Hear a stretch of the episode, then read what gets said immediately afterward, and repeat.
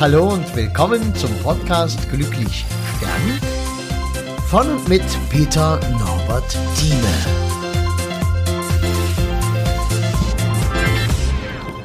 Ja, hallo und schön, dass du da bist. Heute kein spezieller Sterbefall, keine spezielle Geschichte, sondern eine Geschichte, die uns ja auch irgendwie immer alle angeht.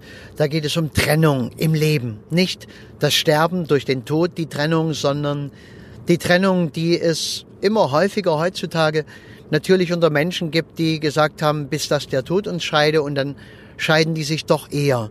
Und ähm, du kannst jetzt in die Bewertung gehen, kannst sagen, früher war das besser. Da sind die Menschen 65 Jahre zusammengeblieben. Äh, ja, es war eine andere Zeit. Es waren Abhängigkeiten geschaffen worden. Ja, die lagen einfach gesellschaftlich auch begründet.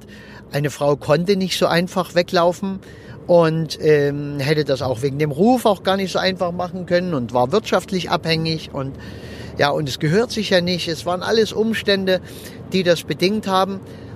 Hat alles zwei Seiten. Einerseits musste man dann manchmal zusammenleben, auch wenn es sich vielleicht nicht mehr gelohnt hat. Andererseits ist man zusammen alt geworden.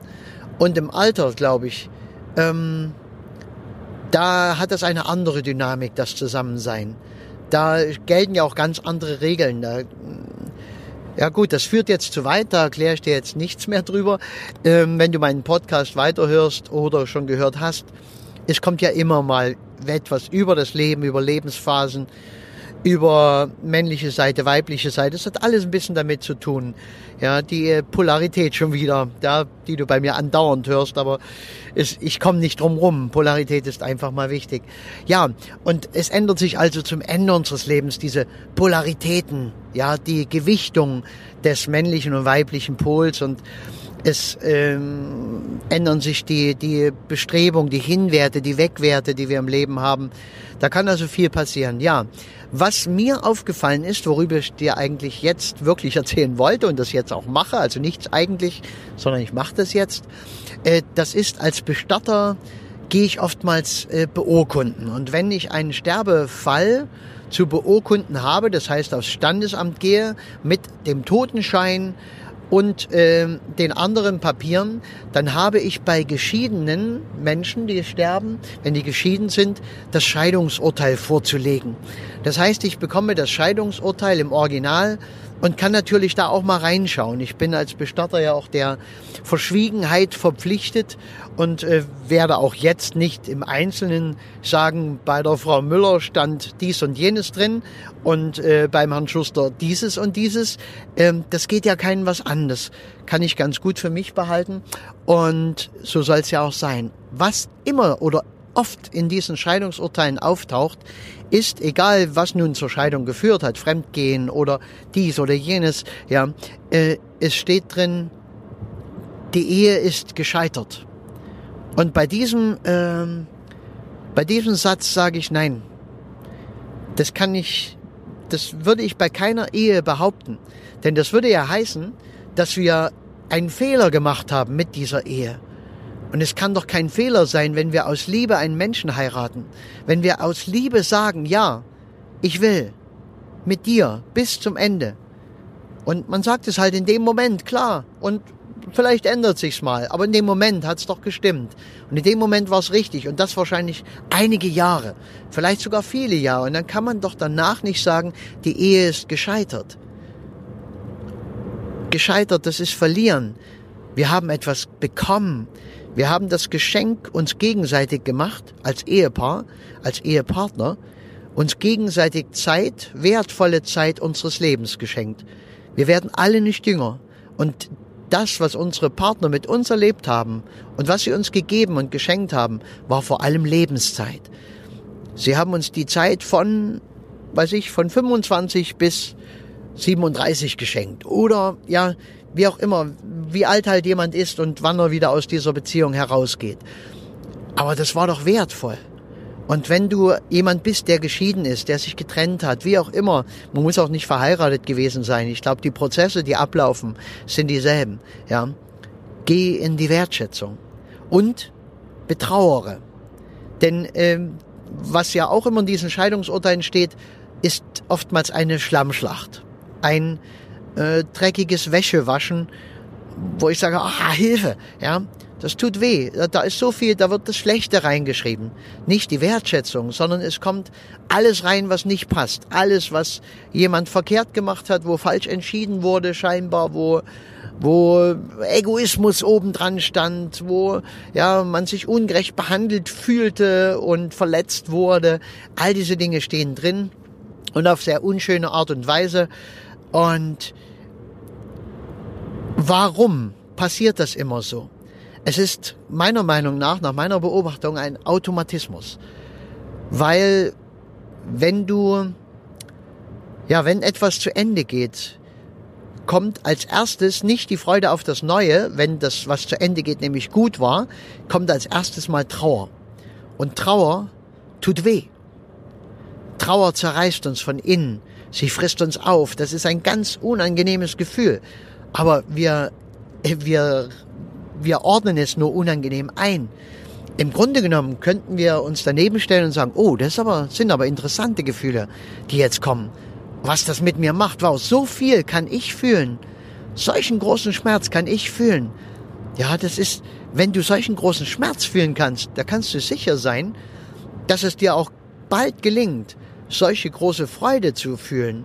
Oder du bist ein Mensch, der schon so große Freude und Liebe und Nähe und, und Geborgenheit und Glück und das alles fühlen kann, ja, dann ist es ganz normal, dass bei dir auch die Trauer entsprechend in Größenordnung auftritt. Wenn du das nicht willst, dann musst du dich raushalten, dann musst du halt ganz flach die Bälle halten. In beiden Polaritäten schon wieder, ne? Polaritäten. Wenn du in die eine Richtung gehst, kommt die andere automatisch. Das ist ganz normal. Es ist Polaritätsgesetz. Ja. Und weißt du, du geht mal also, wenn man am Ende sagt, oh, das war ja sowieso alles nur blöd. Das war ja eine Scheißbeziehung. Und der, die hat mich ja nur ausgenutzt. Und da war keine Wertschätzung. Und da war, ähm, ja, Lüge. Und da war dies und jenes. Und dann verlierst du ja nichts Wertvolles, ne? Dann hast du ja, kannst du ja froh sein, dass du denjenigen los bist. Und die Trauer wird äh, entsprechend minimiert. Glaubst du? Das ist aber, ich glaube auch nur einfach der Verstand, der versucht, das so zu machen. Und es funktioniert nicht wirklich. Denn äh, innen drin wirst du merken, dich zerreißt es. Du hast einerseits, sprichst du von den negativen Dingen, von dem, was nicht in Ordnung war. Andererseits weißt du, laut Polarität, es ist ja nur die halbe Meistens ist es sogar weniger als die halbe Wahrheit. Denn die meiste Zeit und das, was dir wirklich, was deinem Herz gut getan hat, was wirklich äh, diese Beziehung erfüllt hat, war ja nicht das Schlechte. Das war ja das, was gut war. Das, was dir geholfen hat, was dich weitergebracht hat, was dich als Menschen größer gemacht hat. Das ist das, was als äh, Verlust dasteht.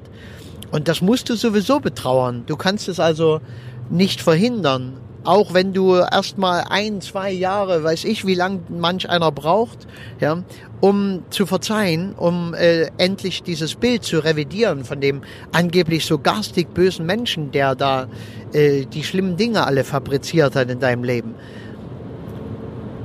Was du machen kannst ist, und das soll auch der Sinn dieses Podcasts sein, geh sobald du kannst in die Trauer Lass dich da hineinfallen. Mach dir bewusst, was schön war. Und dass du es jetzt nicht mehr hast. Und mach dir bewusst, dass du es vielleicht auch nicht wertgeschätzt hast, als es stattgefunden hast, hat. Das ist, vielleicht hast du gesagt, oh, hm, schon wieder und, ja, und Dinge, die dir heute fehlen, wo du sagst, oh, ich würde gern zurück und ich würde das nochmal erleben wollen. Das war immer so schön. Als es stattgefunden hat, war es vielleicht gar nicht schön. Du hast nicht so bewertet. Das war Alltag. Es war selbstverständlich, dass man zusammen in Urlaub fährt, Konzerte besucht, dies und jenes macht. Alles Selbstverständlichkeiten. Selbst die kleinen Rituale des Alltags. Füreinander, ja, weiß ich, die Zahnbürste fertig machen und schon Zahnpasta drauf schmieren. Keine Ahnung. Es gibt so viele kleine Rituale, kleine äh, liebe Dinge, die wir füreinander tun und die wir nicht wertschätzen. Die sind selbstverständlich. Die sind am Anfang besonders und dann werden sie selbstverständlich. Und wenn du an diese Dinge denkst, kannst du dich schon darauf gefasst machen, es wird wehtun. Und dann sei groß, sei stark und gehe da rein und sage, ja, ich will. Du hast schon mal gesagt, ja, ich will. Und jetzt sagst du es einfach nochmal, ja, ich will. Ich will nicht, dass am Ende steht, gescheitert, sondern ich will, dass am Ende steht, es hat sich gelohnt. Und das war kein Dreck. Das war ein was, etwas Wunderbares. Es war eine schöne Zeit meines Lebens. Mit allen Seiten, die dazugehören. Aber es war gut, dass es da war. Ja, das war's für heute. Ich danke dir. Mach's gut.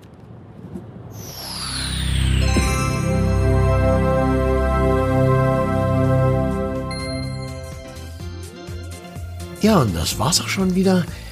Wenn du irgendwas wissen magst, was schreiben magst, Kontakt aufnehmen magst, am besten über www.peternorbertthieme zusammengeschrieben, einfach ohne Leerzeichen, ohne alles, äh.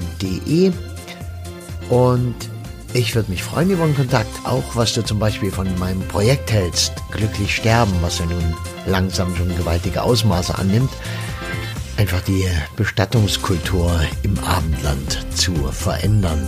Ich finde es eine geniale Idee. Vielleicht bist du mit dabei. Schauen wir mal. Ich danke dir. Mach's gut.